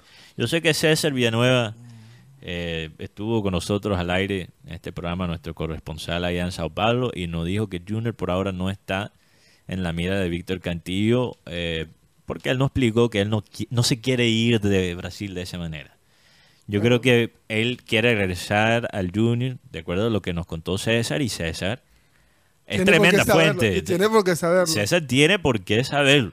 Claro. Porque es tremenda fuente, es un amigo íntimo de, de Víctor Can- Cantillo, padrino de su de uno de sus hijos. ¿Cuántos hijos tiene Cantillo, Guti? Recuérdame. Creo Dos. que, ¿no? creo que uno. O uno. El primer hijo de... Sí. ¿Es hija o hijo? No recuerdo. Creo que El de que- niña. niña, ¿verdad? Eh, César es el padrino de ella, imagínate. Entonces, si sabrá alguien, sabrá César que Víctor Cantillo quiere regresar al Junior estando bien. No quiere regresar al Junior porque le toca. Ahora, las cosas pueden cambiar también. Claro, es que además ahora si Cantillo se regresa o, va to- o ahora toma como dice toma el, ahora toma el, el toro por los cachos él, porque él dice ahora negocian es conmigo, no con ningún otro club. Oye, si el contrato se, se, se acaba ahora en diciembre. No sé si ustedes eh, ayer en la noche eh, salió publicada la, la nota que le hizo la revista AS a, a Juan Cruz Real. Sí, quería preguntarte sobre eso, Rocha, porque le, le- le hicieron una comparación entre América y Junior. Pero ahí, es lo que me llamó la atención fue que habló comillas eh, sobre su salida del equipo barranquillero. Él, él manifiesta que era un año particular por tema político y el club quería y el club que quiera o no está junto a eso. Tuvimos un bache de dos o tres partidos y los directivos tomaron la decisión de, de sacarlo. Pero yo digo, yo me acuerdo que a él lo sacaron fue más por el tema, por el rendimiento, porque acuérdense, Especialmente visitante. no, y acuérdense de ese partido de Unión de Santa Fe que se perdió aquí en Barranquilla. No me hable de ese 4-0. Sí. Eh, seis partidos sin ganar, el equipo no jugaba bien. Nada, es más, el último partido contra Pereira el 9 de septiembre del 2022, Junior estuvo a un, a un penalti de perder porque Viera tapó un penalti en el último minuto. Yo creo que Juan Cruz Real le faltó calle un poquito de- cuando estuvo por aquí. Rodearse bien. Sí, no, Rodearse se- bien. no se rodeó bien. No sé si entrar en este tema, Roger, las cosas que me han contado fuera de micrófono. Eh, digamos que hay cosas del entorno de Juan Cruz Real en su época. No voy a entrar en muchos detalles, no, no quiero. Además, quiero siempre manejar la información más certeza, pero no, no tengo por qué desconfiar de la persona que, que me reveló ciertos detalles aquí. Pero digamos que cierta información del entorno de Juan Cruz Real se escapaba, se filtraba. No es puro cuento, no es rumor, no es nada. Esto es real. Lo que no se sabía, hasta, por lo menos en- para mí, Rocha, no sé si tú lo sabías eh, hace rato, pero yo no sabía quién era y se había especulado. Y les puedo decir que Nelson de Osa, porque sal- las malas lenguas empezaron a hablar, que Nelson de Osa salió del Junior porque filtraba la información. Y yo a, le, a los equipos rivales. a los equipos Las rivales. nóminas. Yo le puedo decir que la información que yo manejo que es que eso es completamente falso. Sí. ¿Verdad, verdad, Rocha? Tú manejas la misma información, que Nelson de Osa nunca filtró No, no, la no. información del equipo. Entonces, pases, pero la información no. Eh, eh, lo que pasa es que Juan Cruz por eso ya tenía una paranoia en su momento cuando estaba acá en Barranquilla dirigiendo el Junior porque decían que le estaban eh, filtrando la información, más que todo culpaba a la prensa, A Rocha. culpaba a los del bordillo. Eh, es, que, es que el hecho es que... eh, le- Pero ahora entiendo por qué Juan Cruz empezó a desconfiar de ti. Sí, sí, sí. sí. No fue justo, pero lo entiendo un poco mejor ¿Quién, años después. quién bolet- quién estaba dando las nóminas O un a- año a, después. Patriotas? Eso fue el año pasado. En serio. 22, claro. Sí, el año Wow. pasado, 22. Hace un año, yo lo veo como hace cinco.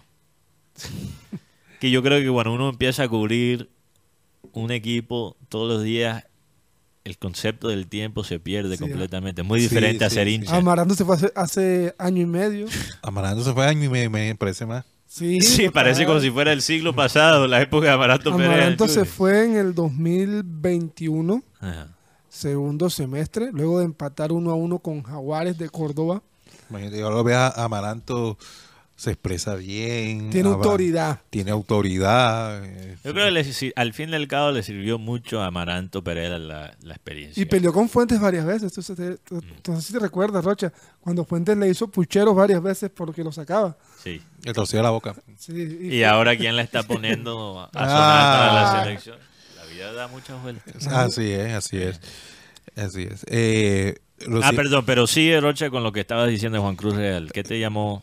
No, y en- en su momento él desconfiaba más que todo del tema de la prensa. Pero al final, miren que hoy en día, Juan Cruz Real, él tiene un nuevo grupo de trabajo en el Deportes Torima. Se trabajó a Ney, a, a este que estuvo con Comesaña, Moreira, Gabriel Moreira, Preparado físico. el preparador físico, lo, lo tiene en el Deportes Torima. Es, eh, tiene un nuevo grupo de asistentes. Gabriel Moreira. No es Jorge. Gusti entonces. Es Jorge Moreira, hombre. Bueno, lo que fuera, ese man, ya, siguen con el tema, por favor. eh, eh, eh, tiene un nuevo, un nuevo cuerpo técnico en el Torima. Ah. Claro que, que- que este Torima no anota. No gana. No. No anota porque ellos empataron el último partido, no fue, quedó 0 a 0 con Equidad en Bogotá. Ellos no, no anotan. Ocho puntos en seis partidos. Están en el puesto 13, si no estoy mal. ¿no? Dos derrotas, dos empates y dos triunfos. Si no es por Volpi, lo, hubiera- lo hubiesen goleado el partido pasado. Ahora, tienen, tienen dos partidos menos que el Junior, por ejemplo, eh, porque el Junior tiene 10 puntos a los 8 de Tolima. El miércoles, mañana juega Unión Magdalena América Ay, en Santa qué- Marta. Adiós. Chao, Lucas. Eh, es un partido interesante porque la Unión necesita ganar para meterse entre los ocho. Cuatro partidos tiene que ganar Unión y, que Y salir de- y de que- la zona y de que, y que su- descenso. y que sus rivales no ganen. Yo, yo, ten- yo les tengo una pregunta. ¿Son los técnicos jóvenes colombianos, no todos, pero por lo general son soberbios? Porque yo pienso que sí. Y les pregunto a ustedes dos, pero también a los oyentes en el chat. Porque yo, tú sabes en lo que me baso para decir eso, Rocha. Pero dependiendo de donde estén.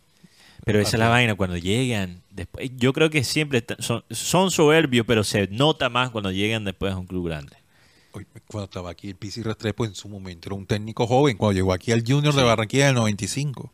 Bueno, Y tú sabes lo que es manejar unas figuras como Sí. el pibe Valderrama, no puedo hablar del Valenciano. 95, Rocha, yo nací en el No, no, pero, 96. pero tú sabes, tú sabes el Sí. temperamento del pibe. Totalmente. y lo manejó. ahí que voy a hablar no, yo. no.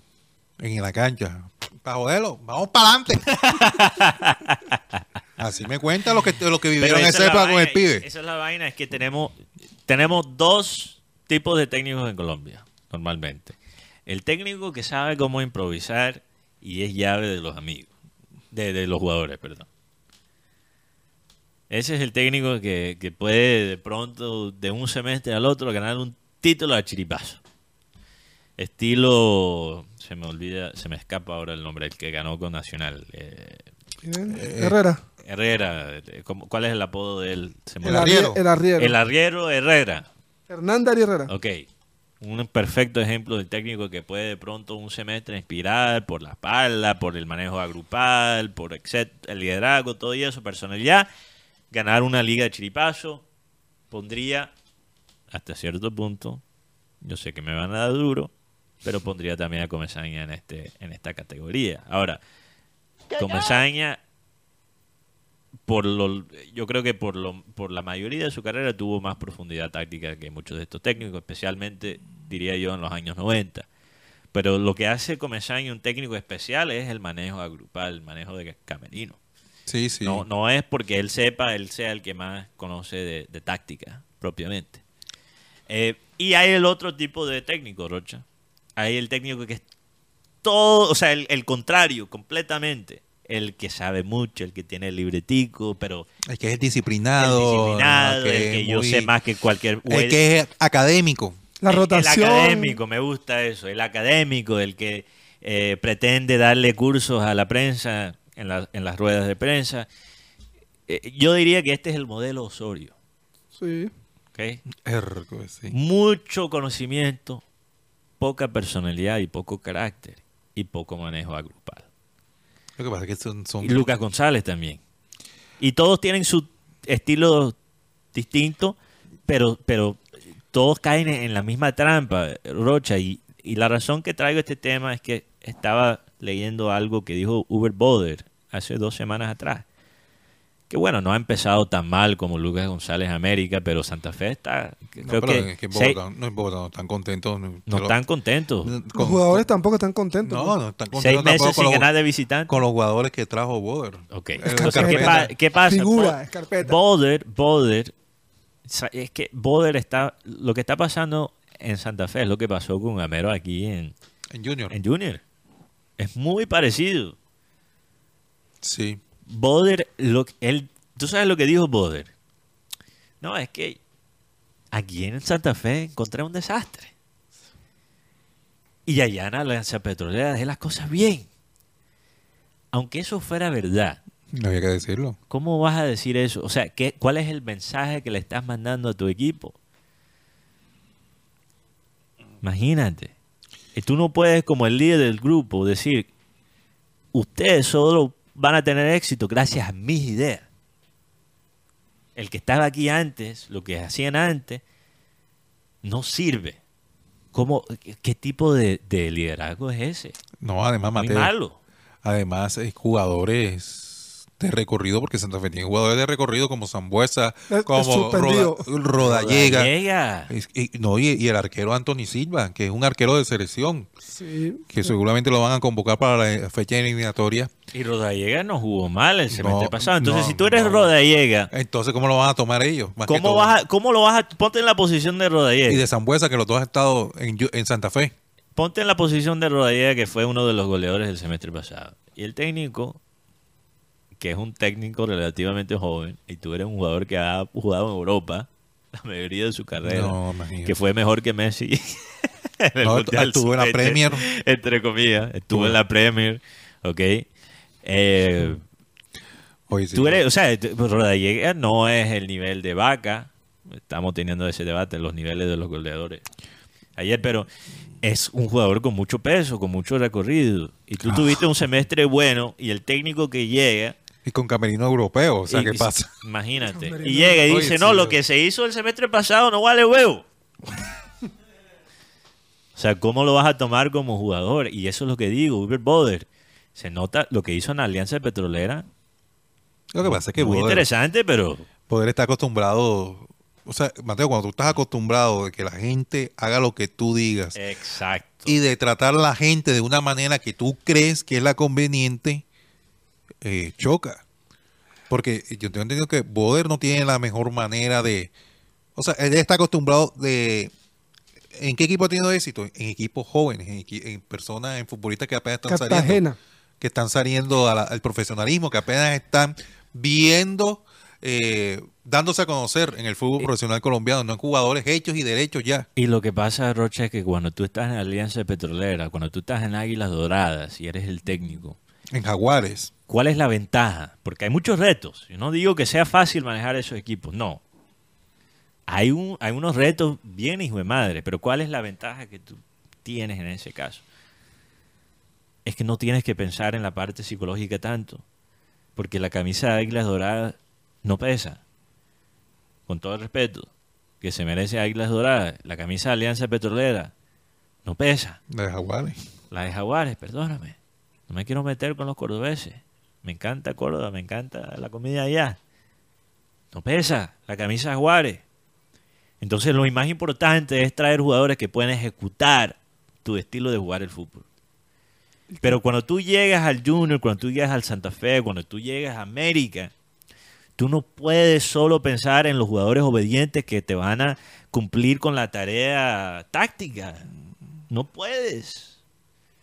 No puedes llegar a, a- América y esperar que las mismas personalidades que te funcionaron en equipos chicos te funcionen en América. No lo puedes hacer. Y muchos técnicos jóvenes, preparados, inteligentes, llegan a los clubes grandes de este país y cometen ese error. Yo pienso que los, los técnicos jóvenes se tienen que apoyar en los jugadores líderes. Por ejemplo. Sí. Así como está haciendo Lucas González con, con Adrián Ramos Pero en es que América. ahora mismo Adrián Ramos es el que manda en América. Por- Perdón que por seamos claros así. mismo, por eso mismo, Por- porque eh, Lucas González no es bobo, buscó la manera, buscó el líder, quién es el que maneja aquí el, el grupo, ante la situación adversa que tiene el hombre, que no lo quiere ni la mamá en el América, ni, Oh. ni Benji Bura, Nada, ni Benji Wu lo quiere, es verdad. Eh, eh, Confirmado. no lo quiere- Tenemos no lo quiere ni confirmación. Benji entonces buscar la manera de, de refugiarse. Yo no quiero perder esta oportunidad.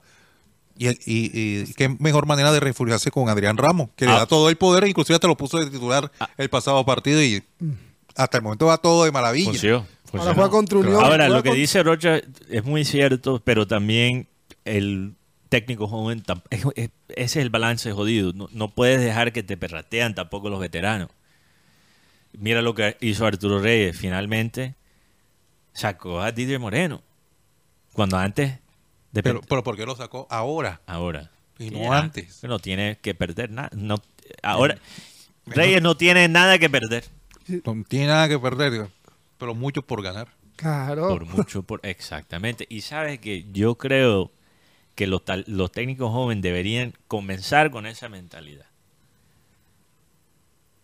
Y no deberían, no le debe tocar a Arturo Reyes la tercera vuelta para pensar así. Si yo soy un talento y, y llegas a América, no tienes nada que perder y mucho de ganar. No tratas de esta, esta manera, esto es muy colombiano. No, voy a ir a lo seguro. Me dieron tremenda oportunidad, voy a ir a lo seguro. Nada en esta vida se consigue sin riesgo y el fútbol es igual. Tú te vas a definir, sean las decisiones seguras o riesgosas, por los resultados. Igual, aunque tú tomes todas las decisiones más seguras y más lógicas, entre comillas, to- si, y si los resultados no se alinean, todavía te van a clavar. O sea, eso es. O sea, todavía te van a querer crucificar. Claro. Me- mejor hacer lo que a uno le nace y, to- y, y tomar los riesgos y tener más personalidad. De- de- es tan cierto que mira que el técnico de Pereira y quiso hacer todo a la segura y mira la goleada que le acaba de pegar el equipo de Palmeiras. Y yo creo que Sí, si, mira, si hubiese sí, pero- arriesgado más, yo creo que por lo menos la gente diría, no, se arriesgó y perdió, listo, pero por lo menos tuvo la, la valentía y los y los pantalones para decir, pararse de frente a frente a Palmeiras, un equipo que ha ganado Libertadores en los últimos años. Totalmente, Guti. Yo creo que si Pereira ataca a Palmeiras, a lo mejor también termina el resultado 4 a 0, pero. Uno dice, uy, por lo menos atacó. Y, Por lo- y las probabilidades están más a tu favor si te sales a atacar. Entonces, quizás meten el gol primero y sorprenden el Palmeiras. O sea, hay- hay- no, no- vamos a ver, ya eso es. Ya eso es- Son pajazos Si mi mentales. abuela no se hubiera muerto, ya estuviera. Exacto, si mi tío tuviera tetas, sería mi tía. Cosas así, ¿sabes? Bueno, cambiando de tema drásticamente, eh, Rocha, ¿qué tienes por ahí? Rocha. día, día nacional, día nacional de los videojuegos. De los videojuegos. Oiga, Sí. este, de los videojuegos a propósito, eh, recordar a la gente que se sus- suscriba al canal del Sí. programa satélite, llegamos a los 10 mil. Llegamos a los Dios mío. Y Cristiano Ronaldo lo sabe. Ya sí. llegaron los bikinis de Maluma. Eh, el de Guti es amarillo. ¿El tuyo? ¿Y no tinto? Es morado, sí, es morado. es morado. Ok, Rocha y Guti luciendo los las tangas de Maluma se van a tirar del muelle de Puerto Colombia. De Puerto Colombia, sí. Por favor, Estamos todavía consiguiendo los permisos del, de la alcaldía de Puerto Colombia. Eh, ¿Cuál es el videojuego que más, que más recuerdan? Uf, el que más me marcó. Sí, a mí por lo menos el FIFA. eh, sí, vaina, sí, sí, sí, sí, sí. Mira, yo, yo honestamente... Contra. Contra. ¿Quién? Contra, wow. eso es- ¿Cuál es? De pelea, contra. No, contra es de, de disparar. Ok. Zelda. ¿Te gustaba Zelda? Sí, yo lo jugué en 64 bastante. Ocarina del Tiempo. GoldenEye. Oh, GoldenEye. otro nivel. Pokémon Stadium. Joder, si tú dices que GoldenEye era tu juego favorito, Ya- ya- e- ya ese, sabemos. Tiene, ese, ese tiene e- ese tiene connotación de no, no, no de no del tiempo, de jugar los videojuegos bajo ciertos efectos. No voy a entrar en muchos detalles, pero bueno. Perdón, no, no- no Eh, quiero dañar tu reputación, pero Eh, este, em, Super Nintendo, Street Fighter, ah, Street Fighter. Sí, Fighter. FIFA, FIFA para mí, Superstar Soccer es- en, en- en Super Nintendo. era- Mortal Kombat. Mortal Kombat también. Sí. Tú no sabes que FIFA para mí me ayudó a aprender, eh, apre- bueno, me ayudó a aprenderme obviamente los jugadores de, del mundo, no solo de Colombia, de Europa, de Sudamérica. Y una, es un gran, una gran herramienta para conocer el fútbol y conocer los nombres, los equipos, los escudos, identificarlos. Y mi, mi memoria es como más visual, entonces yo recuerdo los nombres si los leí, si los vi. Eh, entonces es más fácil en FIFA cuando tengo ahí el recuerdo, por ejemplo, de amar mi equipo y Víctor Ibarbo en FIFA 14 era pelea prácticamente en ese videojuego. Era una Víctor. Ibarbo, jugador de la América. Sí, entonces nunca voy a olvidar Víctor Ibarbo gracias a FIFA. Football Manager también me marcó obviamente mucho la vida, que una gran herramienta, un gran, como es base de datos, pero también eh, al fin y al cabo es un Sí, juego. y te, y te, y te te- te pones a jugar Superstar, Mm. Superstar Soccer cuando estabas en Super Pokémon cuando era niño, Sí. Pokémon. Pokémon, tremendo. Béisbol, Sí, había bastante, también había uno de béisbol, pero, sí. pero que, pero este, es que Killer Instinct, Killer Instinct, oh, ah, Guti. ese, ese era, era- me acuerdo que jugaba ese. Bueno, que nos escriben los oyentes. El irreemplazable Mario Bros. Ah, no. Ah, sí, claro. No estamos hablando del difunto restaurante. y ya es que creo que es un concesionario de, de carros de lujo ahora. Algo así y eso. ¿Qué cambio ¿Cuál? tan drástico? Que No, Mario ya. Bros. Mario Bros. ¿no? Oh, no, me estoy confundiendo con otro restaurante. Sí, porque- Sí, sí, sí, Mario Bros todavía existe. Sí, sí, claro que No, sí. no, me confundí con otro restaurante que también tenía patrocinio en programa satélite. Ah, años ok. atrás. Ya me- por eso me confundí, por eso me confundí. Oh. Ajá, Rocha, ¿qué tienes ahí en el tintero? ¿Cuáles temas tienes de, variedad para cambiar, enjuagar un poquito estos temas deportivos? Eh, el tema más que todo es con que la gente recomendarle con estas calores no salir al mediodía porque eh, la temperatura es, es- es altísima y además el tema O sea, cardíaco. sirven- las tangas de, de Maluma sirven en este... Eh, no, el, el tema cardíaco eh, es recomendable salir después de 3 de la tarde. Wow, ok. Ah, si tiene no- presión alta... Sí, sí, porque la, la verdad la Tienes que andar con un tarro de, un tarro de agua, por, Eh, favor. por favor, andar con un tarro de agua. eh, es importante hidratarse y, y evitar más que todo. eh, O sea, usted tiene que ser salga, pero siempre vaya prevenido, eh, cubriéndose con una gorra, protegiéndose de los rayos solares, e irse hidratado, porque la verdad la ciudad está bastante eh, Y lo otro, eh, caliente. llevar Y, un paraguas. y el y el mañana es jueves. no, mañana es miércoles apenas, Rocha. El jueves van a abrir el parque, el hidroparque. Uh, ¿dónde? El hidroparque que de aquí, de la, del parque Morrasquilla, la cine de Morrasquilla. Cine de. Morrasquilla. Mallorquín. El Mallorquín. Mallorquín, la cine de Mallorquín. Pero se- el ma- no se va a poder meterse en el agua, ¿no? No, no, Porque obviamente. imagino que esa madera... eso- Pero es una, es una, es una El alternativa. ecoparque, ecoparque. Eh, El eco- eh, ecoparque de Mallorquín es una alternativa, por lo menos un plan diferente, un plan más eh, conectado a la, a la naturaleza. Eh, eh, no por- con esa naturaleza, pero La otra. Pero si estás bajo ese estado, me imagino que es también bastante interesante. eh, el tema de las visitas es, son dos horas. Ok. para mantener eh, el cuidado, que no se contamine Sí. el, el parque de Mallorquín Porque aquí en la se ciudad de supone- Barranquilla. Se supone que están tratando de rescatar ese ecosistema. Sí, he, he recreado ese ecosistema. Y es gratis. Sí, es gratis. Es gratis. Se tiene que escribir por la página de la, de la alcaldía. Ah, ok, tú tienes que. O reservarlo sea, tiene que antes. ser acreditación también, lo mismo. Bueno. Es correcto. Hay que Y hay, y hay acceso de prensa. No, a mí seguramente me El niegan. acceso es por el lado de, de la playa. Ya. O sea, por la urbanización de la playa. Ok, no, che. Ok, ok. Bueno, hay, yo he ido a Puerto Mocho desde, to- desde todos esos cambios. Tienes que ir ahora en, en época electoral, ¿oíste? Ay, a Puerto no. ¿Por qué? Mocho. ¿Por qué? Porque ahí encuentras a todos los ahogados. Bueno, Eso Oye, es, oye, tú- eso es tú- una, tú- tú una sabes una cosa. una metáfora cuando se dice que Sí, cuando sí, Ah, sí, hay, sí. hay Yo- un yo- tema en la, en la parte electoral que, pasó Rocha con Char. Mm. que eh, los, los candidatos no están en, la- en, en el tema de la publicidad, por lo menos en, no la estos, están soltando. en estos meses, ya en, en épocas electorales anteriores, tú escuchabas y veías bastante publicidad electoral. Están esperando, solamente la inversión va a ser de un solo mes, que vas a ver la ciudad invadida por letreros, en las diferentes estaciones de radio. e invadido. Que marque por- para que Guti no se vaya al deceso, vote Guti 08, una cosa así. Buen punto. Buen punto. de- No, y por las redes sociales.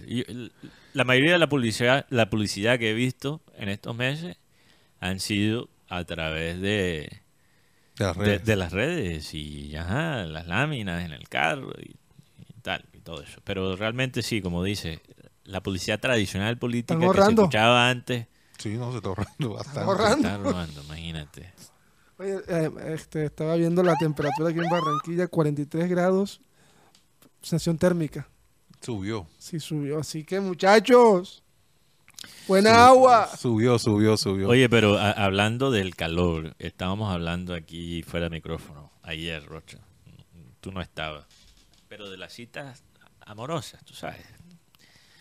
Las citas con, con pareja. Eh, que bueno, pueden terminar en ciertas actividades, ciertas actividades, tú sabes, físicos, encuentros, cuerpo a cuerpo, todo eso, sin entrar en mucho detalle.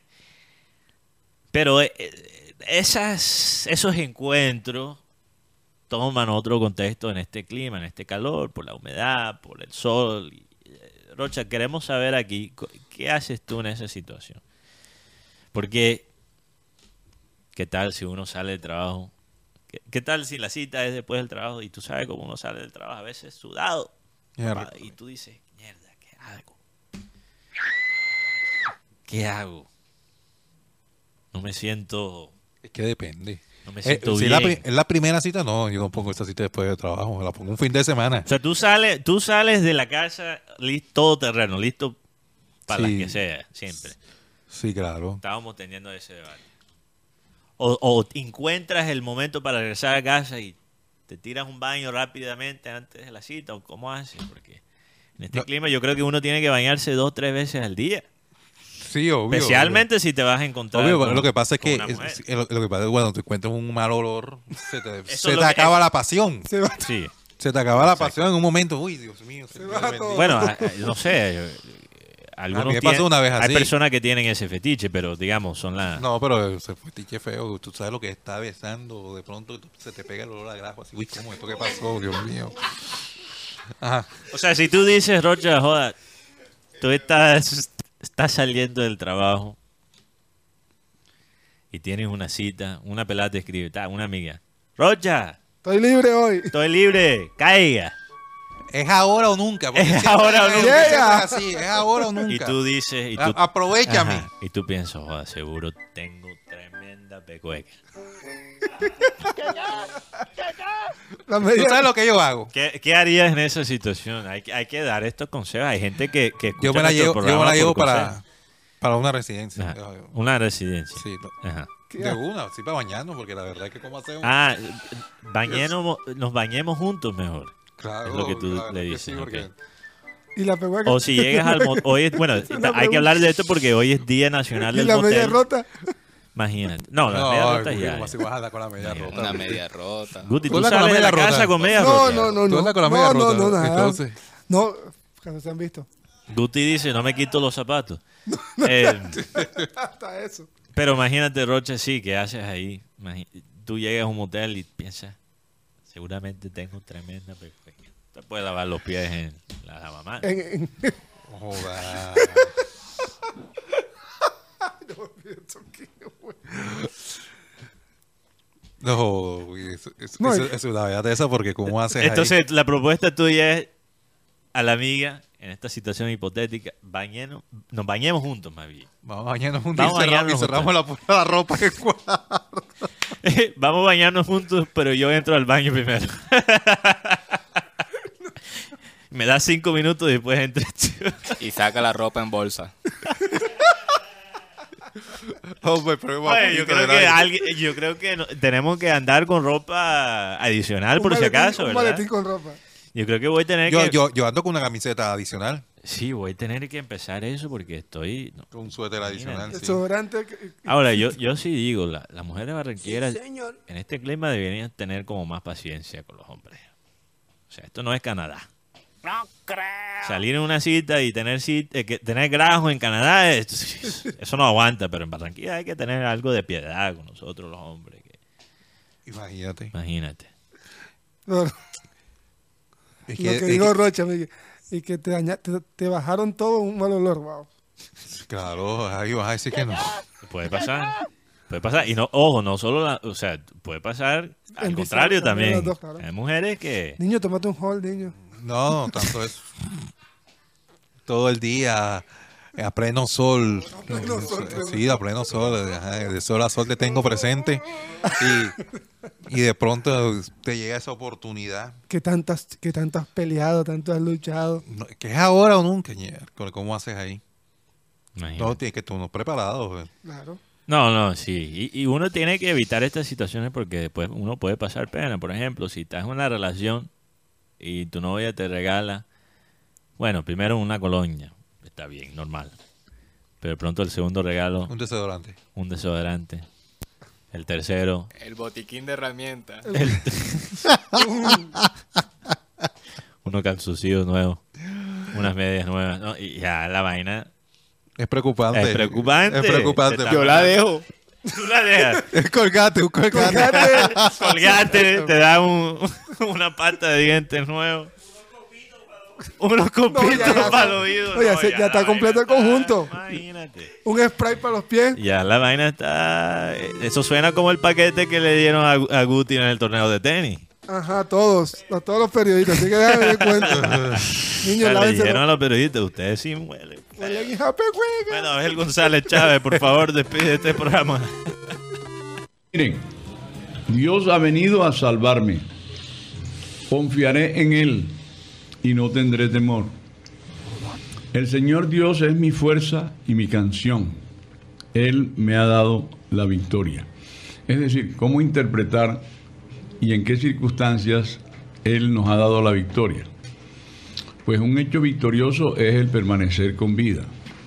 Y mucho más aún si tienes fe y tienes una creencia firme, porque Amén. eso te sostiene, eso te da más vigor y de alguna manera pierdes el miedo. Una de las cosas que aprendí leyendo la Biblia es la libertad del temor. Es decir, todos vivimos temerosos, desde luego. Hoy en día la naturaleza misma nos agrede como respuesta a la agresión a la que sometemos nosotros a la naturaleza. Nos agreden nuestros enemigos, nuestros competidores, etcétera. Siempre habrá alguien dispuesto a agredirte. Pero la victoria, cuando tú te eh, sostienes con Jesucristo, que es la fuerza de la fe y del amor, desde luego, tú vas a sentir menos temor. Él es mi fuerza, mi canción, y Él me ha dado la victoria. Aunque ustedes no se sientan ganador, usted es ganador. Señoras y señores, créanme, pero se nos acabó el time.